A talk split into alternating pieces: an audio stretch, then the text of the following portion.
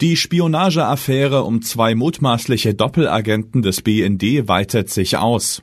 Die Erzählung vom Fachkräftemangel ist ein Märchen. Und die Dreistigkeit eines Mannes, der sich Volkslehrer nennt, fliegt auf. Das ist die Lage am Mittwochabend.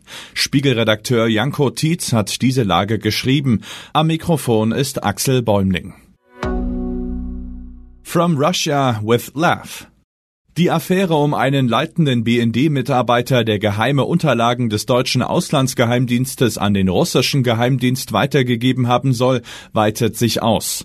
Nach Spiegelinformationen hat ein mutmaßlicher Komplize des BND-Mitarbeiters, der kurz vor Weihnachten festgenommen wurde, mittlerweile eingeräumt, mindestens zweimal nach Moskau gereist zu sein, um dort geheime BND-Unterlagen an Mitarbeiter des russischen Geheimdienstes FSB zu übergeben.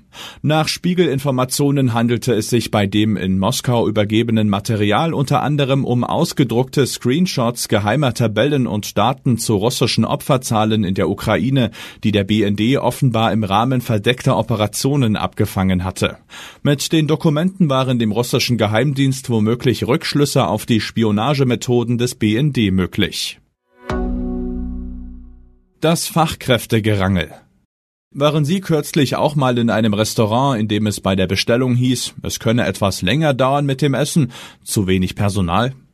Allenthalben ist von Fachkräftemangel die Rede. Die Wirtschaft bahnt nicht erst seit der Corona-Pandemie, dass ihr wichtige Mitarbeiter abhanden gekommen seien und sie sie nicht zurückgewinnen könne. Man musste kein ausgebildeter Ökonom sein, um sich darüber zu wundern. Sind nicht so viele Menschen wie noch nie in diesem Land? Zuletzt wurden in Deutschland 84,3 Millionen Menschen gezählt. Zudem gibt es gegenwärtig in Deutschland so viele Erwerbstätige wie noch nie, 45,9 Millionen. Sie sind besser ausgebildet als alle vorherigen Jahrgänge. Ja, wo sind sie denn alle, wenn sie angeblich nicht da sind? Spiegelkollege Alexander Bartel hat diese Frage dann doch einem Ökonomen gestellt und der hat ein paar erfrischende Antworten gegeben. Wenn einem Unternehmen Fachkräfte fehlen, kann es das eigenständig ändern durch höhere Löhne, sagt Simon Jäger. Simon macht folgende Rechnung auf. Denken Sie an das vergangene Jahr. Da gab es massive Reallohnverluste für die Beschäftigten bei gleichzeitig höchstem Beschäftigungsstand. Das passt nicht zu der These des Fachkräftemangels. Wir haben ökonomisch eine ungewöhnliche Situation. Arbeitskräfte werden gesucht, aber die Reallöhne sind gefallen. Der Volkslehrer Manchmal möchte man wirklich gern in den Kopf von Menschen wie Nikolai Nerling schauen. Nerling war bis 2018 Grundschullehrer in Berlin, fiel aber so sehr mit rechtsradikalen Thesen, völkischem und verschwörungserzählerischem Blödsinn auf, dass die Stadt ihn vom Schuldienst suspendierte. Er relativierte die Verbrechen der Nationalsozialisten und leugnete den Holocaust.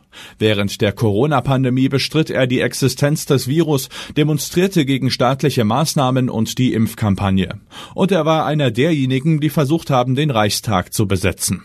Je weiter er sich von dem Staat entfernte, in dessen Diensten er lange stand, desto größer seine Verachtung für ihn. Doch Nerling war sich offenbar nicht so blöd zu versuchen, sich von demselben Staat Hilfsgelder zu erschleichen.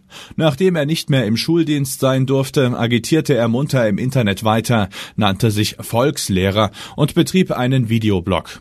Die Staatsanwaltschaft Berlin hatte Anklage gegen den rechtsextremen Videoblogger erhoben. Dem 42-Jährigen werde Corona-Soforthilfebetrug vorgeworfen.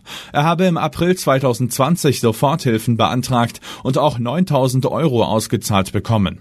Dabei habe er unzutreffende Angaben gemacht. Nerling wollte sich gegenüber dem Spiegel nicht zu den Vorwürfen äußern, würde das aber gern vor Gericht machen, sollte es denn dazu kommen. Davon ist aber auszugehen. Auch wenn er nicht an den Rechtsstaat glaubt, heißt das nicht, dass es ihn nicht gibt. Was sonst noch wichtig ist. Geheimdokumente. US-Justiz durchkämmt auch Bidens Strandhaus. In den vergangenen Wochen fanden die Behörden geheime Dokumente in einem früheren Büro und Wohnhaus des US-Präsidenten. Nun wird die Suche auf Bidens Strandhaus ausgeweitet. Umstrittene Wirtschaftshilfen. Von der Leyen will US-Subventionen kontern. US-Präsident Biden bekämpft die Inflation mit milliardenschweren Hilfen. Die Präsidentin der EU-Kommission hat als Antwort nun ein Maßnahmenpaket vorgestellt, das Vorfahrt für grüne Technologie vorsieht.